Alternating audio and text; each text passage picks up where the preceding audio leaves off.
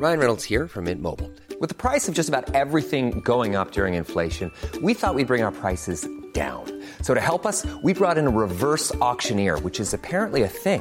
Mint Mobile unlimited premium wireless. Ready to get 30, 30, bit to get 30, bit to get 20, 20, 20, bit to get 20, 20, bit to get 15, 15, 15, 15 just 15 bucks a month. So, Give it a try at mintmobile.com slash switch. $45 upfront for three months plus taxes and fees. Promo for new customers for limited time. Unlimited more than 40 gigabytes per month. Slows. Full terms at mintmobile.com. Salut, c'est Victoire Tuaillon. Ces derniers mois, avec mon équipe, on a travaillé sur une série exceptionnelle. Ça s'appelle 20 milieux sous ma chair. L'autrice, Caroline Potier, a exhumé des cassettes audio qu'elle enregistrait pour sa meilleure amie lorsqu'elles étaient ados et qu'elle traversait l'enfer, les violences que lui infligeait son père. À partir de son histoire, Caroline Potier, devenue journaliste, a mené l'enquête. Comment on pourrait éradiquer l'inceste? C'est beau, c'est intelligent, c'est bouleversant, et je pèse mes mots, c'est d'utilité publique. Pour continuer à sortir de l'océan du déni, écoutez 20 milieux sous ma chair, dans le cœur sur la table.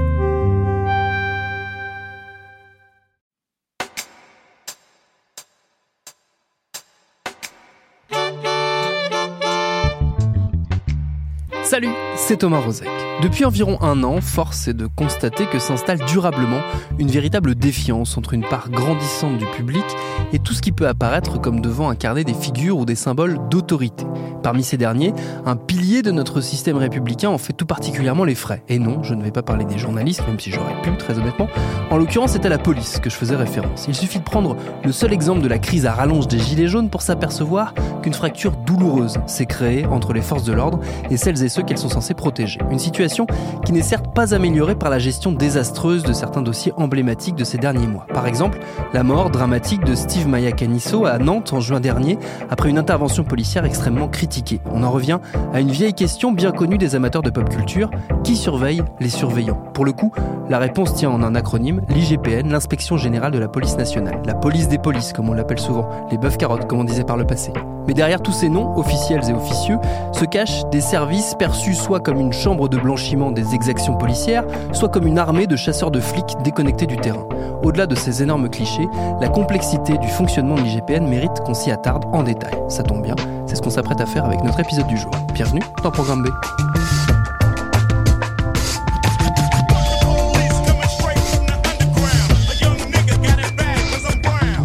Pour entrer dans le détail du fonctionnement, des sinuosités et des enjeux liés à cet aspect très spécifique des forces de l'ordre, je suis allé en discuter avec Mathieu Zagrodzki. Il est chercheur associé en sciences politiques au CESDIP, le Centre de recherche sociologique sur le droit et les institutions pénales. Et je lui ai demandé, pour démarrer tout simplement, quand on parle d'IGPN, on parle de quoi? Eh ben, on parle de l'inspection générale de la police nationale, qui, comme son nom l'indique, est le corps d'inspection euh, donc euh, de la police qui a en gros deux grosses responsabilités. Euh, premièrement, il y a une responsabilité euh, d'enquête sur des affaires disciplinaires, c'est-à-dire en gros quand des policiers euh, eh ben, commettent des infractions ou soit à la loi, soit aux règles administratives. la deuxième grande mission, c'est un peu une mission d'audit et d'assistance, d'assistance pardon, qui est beaucoup moins connue. C'est-à-dire que l'IGPN peut par exemple aller inspecter un service et puis euh, vérifier si l'accueil euh, se passe bien dans un commissariat, Mm. euh, peut aller à la demande dans un autre service qui par exemple connaît des problèmes de management en interne, venir apporter une assistance, faire une espèce d'analyse et d'audit, un peu comme le ferait un, un cabinet de conseil externe. Donc voilà, en gros ce sont les deux grosses responsabilités aujourd'hui de l'IG. Qui sont ses membres? C'est qui qui compose euh, l'IGPN? Euh, ce sont majoritairement des policiers, euh, notamment sur la partie enquête. Les enquêtes, elles sont menées par des policiers. Alors, il y a quelques civils à l'IGPN, mais justement sur cette partie euh, audit et conseil, où, l'IGPN a, recruté en externe des gens qui ont justement plutôt des, profils de consultants, d'auditeurs, euh, des gens, des gens ve- venus du privé. Mais en gros, on parle majoritairement de policiers, euh, tout simplement parce qu'il s'agit d'enquête. C'est-à-dire que quand vous investiguez, euh, bah, par exemple, une, une infraction potentielle commise par un policier, bah, il y a des actes d'enquête à faire. C'est-à-dire qu'il y a des auditions, peut- parfois des gardes à vue, parfois des euh, perquisitions. Et ça, ça peut uniquement être effectué par un membre des services de police. Comment est-ce qu'elle fonctionne dans le sens où comment se déroule, si on prend un cas euh, lambda d'une enquête euh, de l'IGPN, c'est quoi le, le process, le processus qui est à, qui est à l'œuvre? Comment est qui est-ce qu'il a saisi Comment est-ce qu'il se met en marche? C'est quoi ses pouvoirs? Bon, il y a plusieurs euh, modes de saisie et, c'est un peu comme, comme une enquête classique que j'ai envie de dire. C'est-à-dire que euh, vous pouvez avoir une saisie qui euh, résulte d'une plainte. C'est-à-dire que vous, citoyen, vous avez été victime de ce que vous estimez une violence illégitime ou une voilà tout acte, un contrôle par exemple qui, qui n'aurait pas été fait selon les, les règles de la loi. vous pouvez ben, déposer plainte auprès de l'IGPN, ce qui va déclencher une enquête. Après euh, les enquêtes de l'IGPN peuvent être faites à la demande du procureur de la République. Encore une fois, comme n'importe quelle enquête, hein, c'est-à-dire euh, le procureur va saisir un service de police d'une enquête, euh, d'une enquête préliminaire.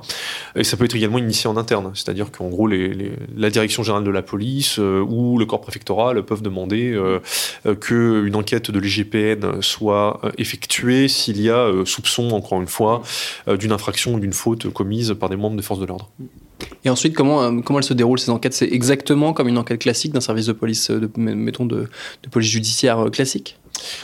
Ça va dépendre du cadre juridique, c'est-à-dire que si on est sur une enquête qui est purement disciplinaire ou sur un audit, il n'y aura pas les mêmes pouvoirs d'enquête que sur, que sur une enquête judiciaire classique. Donc on va euh, recueillir euh, les propos, les témoignages des personnes concernées, mais on va pas forcément être en mesure euh, de faire des actes d'enquête comme des auditions de personnes externes, comme des convocations. C'est d'ailleurs un peu toute la controverse autour de l'affaire Steve et, du rapport sur, sur Steve. C'est qu'en fait, on était sur une enquête qui était purement interne et qui permettait pas de faire tous les actes d'enquête classiques. Mm. Si en revanche, vous avez une saisine par l'autorité judiciaire, donc un procureur ou un juge d'instruction, là, on est dans un tout autre cadre et on est effectivement euh, dans le même cadre juridique qu'une enquête judiciaire classique, donc avec euh, la possibilité de perquisitionner, de placer en garde à vue, euh, ben, de faire tout le nécessaire pour faire pour pour que lumière soit faite hein, sur des accusations d'infraction à l'égard de policiers. Vous avez mentionné l'affaire Steve, donc la, mort de ce jeune homme à Nantes pendant la fête de la musique en juin dernier. On a beaucoup du coup parlé de l'IGPN à ce moment-là, parce qu'il y a eu, vous l'avez dit, euh, ce fameux rapport qui a été présenté euh, par, euh, par le Premier ministre comme étant on va dire une manière de dédouaner les policiers de, tout acte on va dire délictueux ou en tout cas de toute mauvaise gestion du maintien de l'ordre pendant cette, cette, cette soirée où Steve est décédé. Cependant, il y a eu une grosse incompréhension autour de ce que c'était cette enquête, de ce que c'était ce rapport, parce qu'en fait, il ne disait pas ça. Oui, en fait, euh, l'une des incompréhensions et l'un des malentendus, c'est que, euh, comme on vient de le dire, il y a, deux types d'enquêtes hein, schématiquement euh, menées par l'IGPN. Il y a l'enquête administrative et il y a l'enquête judiciaire. Et ce sont deux choses séparées qui peuvent s'effectuer en parallèle ou consécutivement, hein, l'une n'exclut pas l'autre, mais qui ont des, des effets différents. C'est-à-dire que l'enquête administrative, ça va être une enquête interne pour déterminer si euh, des règles de fonctionnement de la police ont été violées. C'est en gros. Euh, euh, ça, peut être des choses très entre guillemets basiques ou vraiment très internes au commissariat. C'est, je sais pas moi, la manière de stocker l'arme à feu. Mm. Euh, dans l'armurerie du commissariat. Il n'y a pas d'infraction pénale, hein, ça ne concerne pas une violation de la loi, c'est juste une règle de sécurité interne. Et, donc là, on est, on est sur des sanctions potentielles qui sont administratives, donc qui tiennent en fait à la carrière du policier. Ça va être un blâme, une suspension, euh, une retenue sur, salaire. Quand en revanche vous avez une infraction pénale, c'est-à-dire, euh, mettons, un policier frappe ou tue quelqu'un, où il y a certes faute administrative, mais il y a aussi et surtout une, faute pénale. Là, on passe en fait dans le camp de l'enquête judiciaire. Mm. Et comme je le dis, je l'indiquais à l'instant, c'est une enquête classique euh, où on a tous les actes de procédure euh, destinés en fait à euh, ben, amener potentiellement une personne devant, devant un tribunal. Mm. Et dans l'affaire Steve, jusqu'ici, c'est ça qui n'a pas été clair finalement, c'est quelle est, la nature de l'enquête et quels sont les pouvoirs, les pouvoirs d'enquête. Et euh, une autre incompréhension, ça a été effectivement les annonces par rapport au contenu. C'est vrai que le contenu est pas, euh, j'allais dire pas satisfaisant, le terme serait plutôt est, incomplet parce que c'est une enquête qui est encore incomplète. Bon, forcément, il y a un volet euh, technique et professionnel et puis un volet politique. C'est-à-dire que l'IGPN fait une enquête qui est technique et professionnelle, qui peut être euh, incomplète, imparfaite, qui peut être critiquable. Hein, ça, je, je, dis pas forcément le contraire. Je dis absolument pas que, que le rapport euh, en tant que tel était, euh, était inattaquable. Mais sans me prononcer sur le fond, sur le fond des choses, c'est ça leur travail. Et à côté de ça, bah forcément, il y a une récupération politique. C'est-à-dire qu'il y a un, un, gouvernement qui est attaqué, qui est critiqué justement par rapport à la gestion du maintien de l'ordre depuis un certain temps, hein, notamment depuis le début euh, du mouvement des Gilets jaunes. Et même si l'affaire Steve euh, n'a rien à voir avec le mouvement des Gilets jaunes, puisque c'est la fête de la musique, euh, on est dans un contexte général où il y a des accusations de brutalité policière et des accusations généralement envers le gouvernement de vouloir faire taire les mouvements sociaux et un peu de mater des catégories de population qui ne lui plaisent pas. Et donc forcément, euh, on est dans une opération de communication politique. Et là, là encore, je le dis pas de façon péjorative. Je dis, je dis, c'est un fait. C'est que euh, bah, on organise une conférence de presse à la va-vite, euh, sans prendre beaucoup de beaucoup de recul pour dire bon bah, finalement, regardez, le rapport dit dit qu'il n'y a rien. Le rapport ne dit pas qu'il n'y a rien. Le, rapport dit que à ce stade, il n'est pas possible d'effectuer un lien, ce qui n'est pas la même chose. D'où ben, d'où les, les, incompréhensions, les polémiques, les controverses auquel vient s'ajouter le statut de l'IGPN. Parce que mm. ce qui est entré dans le, ce qui s'est inséré dans le débat, c'est forcément le fait que des policiers enquêtent sur d'autres policiers. Et là, c'est, on, on rentre sur une thématique qui est, euh, qui est autre, euh, qui est le statut même euh, de l'IGPN, l'indépendance de l'IGPN et le, le, comparativement au modèle qui a été adopté par d'autres pays. Oui, justement, on a, on a souvent cette, cette tension, on va dire, entre à la fois l'IGPN, qui notamment ces derniers mois est accusé d'être en gros un service de blanchiment politique de, de, de, de potentielles infractions des policiers ou exactions des policiers, qui servirait donc à à masquer un certain nombre de dérives ou de bavures. Et de l'autre côté, quelque part, ce que la fiction, qui est donc ce que le grand public connaît le plus généralement, nous renvoie depuis euh, au moins 20 ans, si ce n'est 30 ans, mm. c'est-à-dire l'image des bœufs carottes, euh, de la police des polices, euh, des types qui sont perçus très négativement par, par les policiers, qui sont là pour mettre en prison d'autres flics. En gros, si je, si je schématise, on a cette tension-là. Comment est-ce qu'elle est perçue, puisqu'on est sur ce terrain-là, l'IGPN au sein de la police? Vous avez parfaitement résumé les choses hein, sur ce contraste entre d'un côté, bon bah c'est des policiers qui investiguent sur d'autres policiers, donc forcément ils font preuve de mansuétude, et puis euh, l'image euh, qu'on retrouve par exemple dans les ripoux, euh, voilà, qui est un classique du ciné français où voilà, on a des, des, bœufs carottes qui sont impitoyables et cherchent la, petite bête à tout prix. Le, policier de terrain moyen, si tant qu'il existe, mais pour résumer les choses, et c'est un euphémisme, n'aime pas l'IGPN. Hmm. L'IGPN jouit d'une image désastreuse euh, dans les rangs des policiers de terrain parce que euh, considéré comme un service justement coupé du terrain et qui ne comprend pas les impératifs euh, de policiers confrontés à l'urgence, qui doivent hmm. prendre des décisions de manière quasi immédiate. Et quand je dis décision, bah, ça peut être ouvrir le feu, euh, plaquer quelqu'un au sol, euh, et se retrouver en fait dans des situations de danger physique. Et le, policier de l'IGPN, est souvent vu comme bah, un faux policier, un faux collègue, quelqu'un en fait qui est là pour charger des gens qui pourtant font partie de la même maison que lui. Donc la représentation à, l'intérieur de la police n'a absolument rien à voir avec la représentation qu'on en a à l'extérieur, encore une fois, de bah, de policiers qui sont euh, de mèche avec, euh, avec leurs confrères et font tout pour couvrir, pour euh, cacher leurs possibles exactions.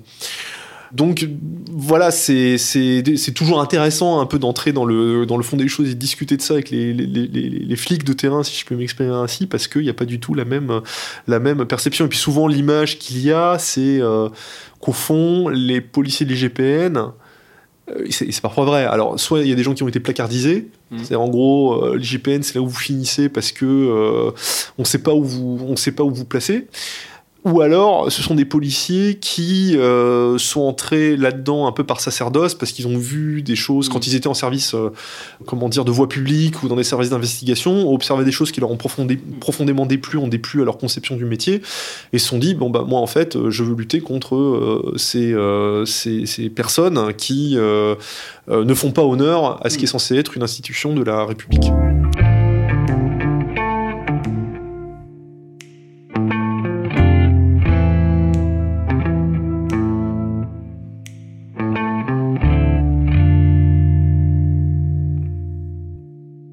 Ce qui ressort de, tout ça, et notamment de, toute cette conversation qu'on est en train d'avoir, c'est finalement la grande complexité des services de police et euh, le fait que le grand public, je pense, et une partie de la presse, une partie des relais euh, euh, entre ces, services et, le grand public, c'est aussi le rôle de la presse, ne comprennent pas la, complexité et ne, maîtrisent pas cette complexité. C'est-à-dire qu'on a, on a du mal à apercevoir la police comme étant autre chose que la police, c'est-à-dire euh, basiquement euh, des gens qui sont dans nos rues et dont le système de fonctionnement nous paraît familier. Euh, et, en fait, on a, on a du mal à embrasser justement cette, cette grande complexité.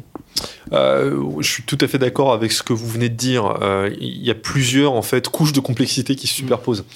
Il y a la complexité organisationnelle, qui est que euh, déjà Paris Petite Couronne, c'est une galaxie euh, entre guillemets séparée du reste de la France. Euh, la police à Paris et Petite Couronne est exercée par la préfecture de police. Donc ce sont des policiers nationaux comme tous les autres. Hein. Ils, ils, font partie euh, du même corps, euh, ce sont les mêmes grades, le même recrutement. Simplement, ils sont dans une hiérarchie qui est un peu parallèle, ou plutôt séparée. C'est-à-dire que dans tout le reste de la France, vous avez le DGPN qui a autorité sur tout le monde et les commissariats euh, sont euh, sous la responsabilité d'un directeur central de la sécurité publique, hein, qui est le service qui chapeaute euh, les, circonscriptions de sécurité publique et donc ce qu'on appelle communément le, les, les, commissariats. à Paris, le DGPN et le directeur central de la sécurité publique n'ont aucun pouvoir en fait. C'est-à-dire que tout est sous le contrôle euh, du préfet de police. Ce qui fait que le préfet de police a son propre service de renseignement. Euh, hein, il y a les, les, directions du renseignement de la préfecture de police. Il a sa propre PJ. Donc vous savez les grandes brigades euh, dites du 30, voilà, le 36 qui a des orfèvres, la crime, la BRI, tout ça, c'est, ce sont des services du préfet de police. Même s'il y a des BRI ailleurs en province, mais elles sont complètement séparées en fait de la BRI euh, parisienne. Et ça explique un certain nombre d'affaires auxquelles nous avons assisté ces derniers temps. J'en cite deux, c'est l'affaire Benalla et c'est la question de, de la gestion du maintien de l'ordre autour des gilets jaunes. On a assisté à de très très fortes tensions entre euh, la préfecture de police d'une part, qui a historiquement, enfin qui est euh, qualifié d'État dans l'État, qui a un fonctionnement un peu euh, un peu fermé, et le reste du ministère de l'Intérieur. Mmh. Ça, c'est une, une, première chose. Et c'est mal euh, appréhendé par le grand public et puis par une partie de la presse, en tout cas les journalistes non spécialisés. Les journalistes spécialisés, évidemment, savent, savent cela, ils sont parfaitement au courant. En dehors, ça devient un peu plus, un peu plus compliqué. Ensuite, il y a une complexité qui est d'ordre, euh, qui tient en fait au, à la culture, ou plutôt aux cultures policières. Alors évidemment, il y a une culture policière commune, c'est-à-dire qu'il y a un sentiment d'appartenance mmh. et de solidarité entre collègues. Mais euh, si on prend les grandes familles, euh, au sein de la police. Alors vous avez la famille ultra majoritaire, c'est la famille dite de la de sécurité publique, c'est-à-dire les policiers du quotidien qui travaillent en commissariat, qui patrouillent. Vous avez la PJ. Euh, vous avez les CRS, donc tout ce qui touche, tout ce qui touche au maintien de l'ordre, et puis euh, vous avez les gens du renseignement. Mmh. Ce sont des, des, modes de fonctionnement qui n'ont absolument rien à voir. Euh, donc les CRS, c'est quasi militaire. La sécurité publique, c'est très hiérarchisé et, et très codifié.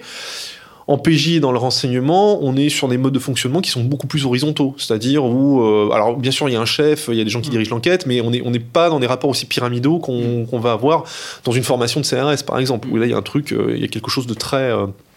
De, de, de, de, très cadré. Euh, les proportions hiérarchiques ne sont pas du tout les mêmes selon ces corps. Ce que, ce que j'entends par là, c'est que dans le renseignement, vous allez avoir une plus forte représentation des corps euh, intermédiaires et supérieurs. Là où en sécurité publique, vous avez une écrasante majorité en fait de gens du corps, de, corps de gardien de la paix. Donc tout ça, on, on, est dans des logiques organisationnelles, des logiques culturelles, des logiques de pouvoir qui sont euh, qui sont très très différentes. Je, veux, je vais vous donner un exemple concret qui remonte à une vingtaine d'années. Pour faire simple, à Paris, justement au sein de la préfecture de police, il y avait une séparation très stricte entre euh, la police de sécurité publique et les unités d'investigation de quartier. C'est-à-dire que vous étiez dans un arrondissement parisien, vous aviez d'un côté un commissariat de sécurité publique, où il y avait que les gens qui faisaient des patrouilles, de l'autre côté, les commissariats de quartier, où c'était les gens auprès desquels vous portiez plainte. Mmh. Donc quelque chose de complètement illisible pour le parisien moyen, c'est-à-dire qu'il allait dans un commissariat de sécurité publique, il voulait porter plainte, on lui disait non, non, nous ici on fait que des patrouilles, il faut aller au commissariat de quartier.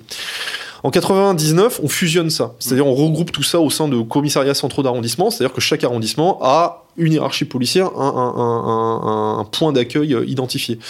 Pour faire mettre la tenue à un certain nombre de policiers des anciens commissariats de quartier qui faisaient que de l'investigation en civil, ça a été la croix et la manière. C'était une humiliation pour eux, mmh. euh, alors que ce sont des policiers, ce sont des gens qui ont, euh, voilà, ils appartiennent à la même maison, mais leur dire, euh, voilà, par exemple, quand vous faites de l'accueil mmh. au commissariat, que vous n'êtes pas sur le terrain pour faire une filature, mais à l'accueil, on veut que vous soyez en tenue parce que c'est l'image de la police, parce que voilà, c'est, il y a la solennité de l'uniforme. Il y a eu des résistances extrêmement fortes. Mmh. Il y a eu aussi l'idée, euh, pour terminer, euh, très récemment qui a été avancée euh, au moment justement de, l'affaire Steve, d'une ouverture de l'IGPN, et on en revient à notre, sujet principal, d'une ouverture de l'IGPN à des non-policiers. En gros, si je résume, à une, nouvelle façon de faire du, contrôle de l'activité de la police qui soit plus paritaire et qui soit, soit sortie du giron strict de la police. Je sais que c'est perçu avec énormément de réticence au sein de l'IGPN et que Brigitte Julien, qui est la patronne de l'IGPN, a notamment dit que c'était une, c'était pas quelque chose qui lui, qui lui, qui la satisfaisait. Euh, est-ce que c'est une piste justement pour aller, non pas nécessairement vers de la transparence à, tout prix, mais pour aller vers plus de compréhension euh, de son action? Oui, euh, la transparence totale, elle n'arrivera pas pour une raison extrêmement simple. C'est qu'en fait, on est soumis au secret de l'enquête, euh, exactement comme dans n'importe quelle autre procédure judiciaire.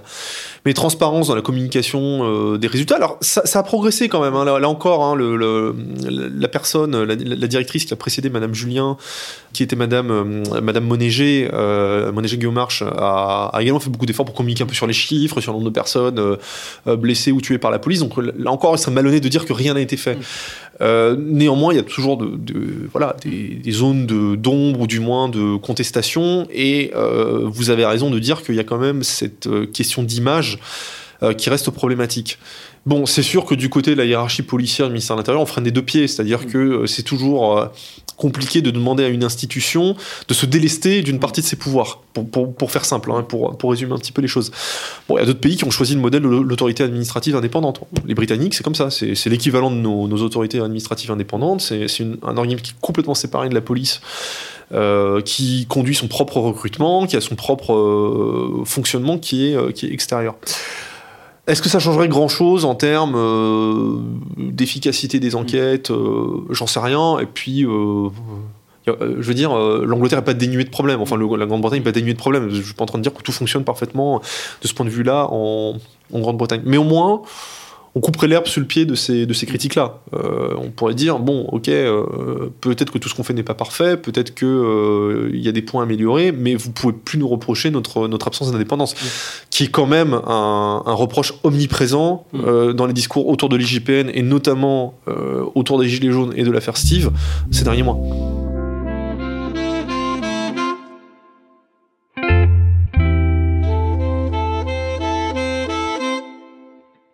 Une autre entité de contrôle par ailleurs s'est retrouvée mêlée à l'affaire Steve, c'est l'IGA, l'inspection générale de l'administration. Mais là, ce serait trop de couches de complexité pour un seul épisode. Elle en mériterait un, l'IGA à elle toute seule. Et d'ailleurs, tiens, c'est une idée à creuser. Merci à Mathieu Zagrodzki pour ses réponses. Programme B, c'est un podcast de Binge Audio préparé par Lauren Bess, réalisé par Solène Moulin. Abonnez-vous sur votre appli de podcast préféré pour ne manquer aucun de nos épisodes, Facebook et Twitter si vous voulez nous parler. Et à demain pour un nouvel épisode.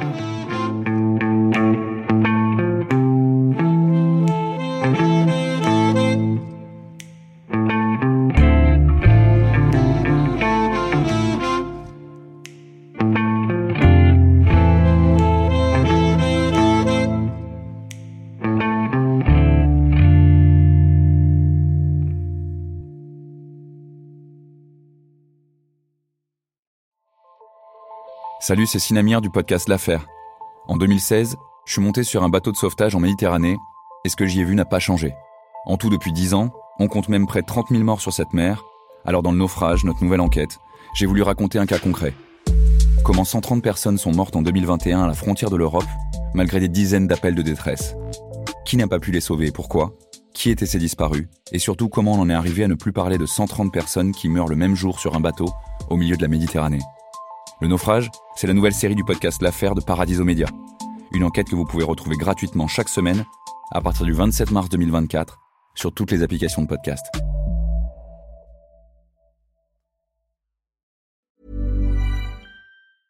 Hi, I'm Daniel, founder of Pretty Litter. Did you know cats tend to hide symptoms of sickness and pain? I learned this the hard way after losing my cat Gingy. So I created Pretty Litter, a health monitoring litter that helps detect early signs of illness by changing colors, saving you money and potentially your cat's life. Pretty Litter is veterinarian developed, and it's the easiest way to keep tabs on your fur baby's health right at home. Go to prettylitter.com and use code ACAST for 20% off your first order and a free cat toy. Terms and conditions apply. See site for details.